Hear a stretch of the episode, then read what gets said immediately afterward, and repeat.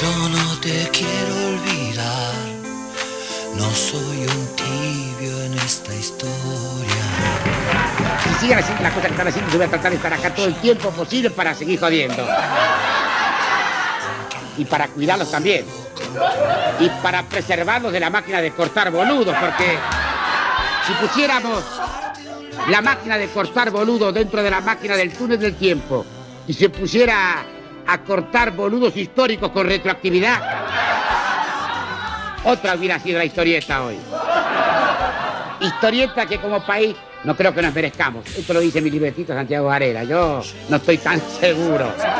Un cacho de culpa tenemos también. Por eso les digo, mis queridos chiquipíos, a seguir laburando verbú con papas fritas y Tato Bores hoy cumpliría 90 años. Se lo extraña, y mucho. Mauricio Borenstein, porteño hasta el tuétano, nacido en un hospedaje de Pellegrini y Lavalle, escuela primaria complicada y con muchos tropezones, llegó hasta tercer año de la escuela secundaria. Mi papá nace nueve meses después de la llegada de mi abuela. Y era una familia muy humilde que vivía en el centro de la ciudad y el esfuerzo se puso en el hermano mayor, que se transformó en ingeniero. Y Tato, que era el del medio, de tres hermanos, se hizo muy en la calle, muy del centro de la ciudad. Jugaba a la bolita en la cortada del Teatro Colón o en Plaza Lavalle. Le tiraba a la calle.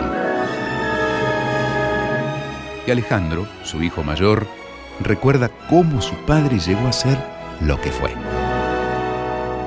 Fue una cosa intuitiva y la formación fue el propio trabajo, no hubo, no hubo estudios ahí. Mi viejo no un tipo que fue ni al conservatorio ni nada de eso, fue a la radio y fue al teatro, directo, a través de su vínculo con los músicos, se fue lanzando. En 1945 debutó en Radio Splendid representando a Igor, un niño judío. En el 47 empezó con el cine. En los 50 peregrinaba por cabarets y teatros, como el Maipo y el Nacional, trabajando de plomo de bandas de jazz. En 1957 debutó en Canal 7 en Caras y Caretas. Tato impactó con sus monólogos escritos por Landru. En 1961 comenzó en Canal 9 con ciclo propio. Tato siempre en domingo.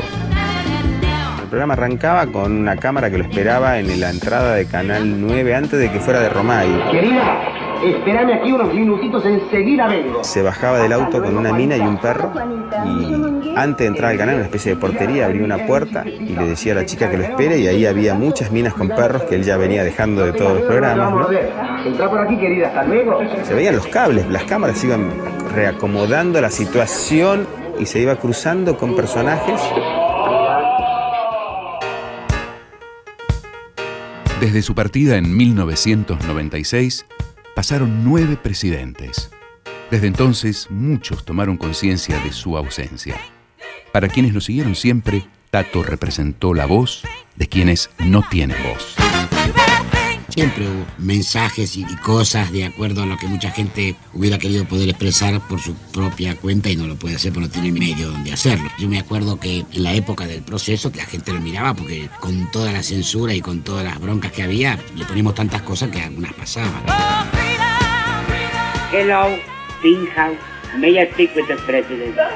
You have one, my dear president. Señor, el otro día escuché su mensaje de aniversario, quiere que le diga la verdad, todo lo que dijo me gustó muchísimo y espero tenerlo como presidente muchos años más. ¿Cómo que no?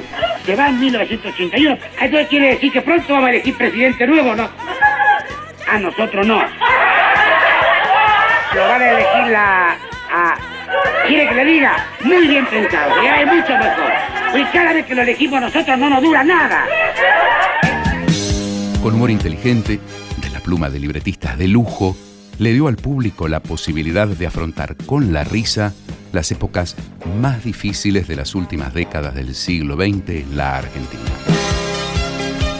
Y también sufrió el primer acto de censura previa en democracia. Lo firmó la jueza María Romilda Cervini de Cubría en marzo de 1992.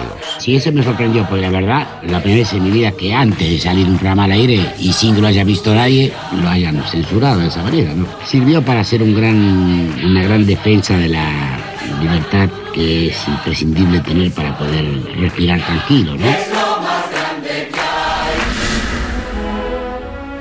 Nadie tomó la posta.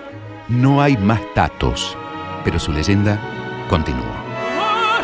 ¿Sabe lo que pasa? Que ser argentino mucho tiempo seguido es difícil. Hasta para Dios es difícil, créamelo. Fue una producción de contenidos, Radio Nacional.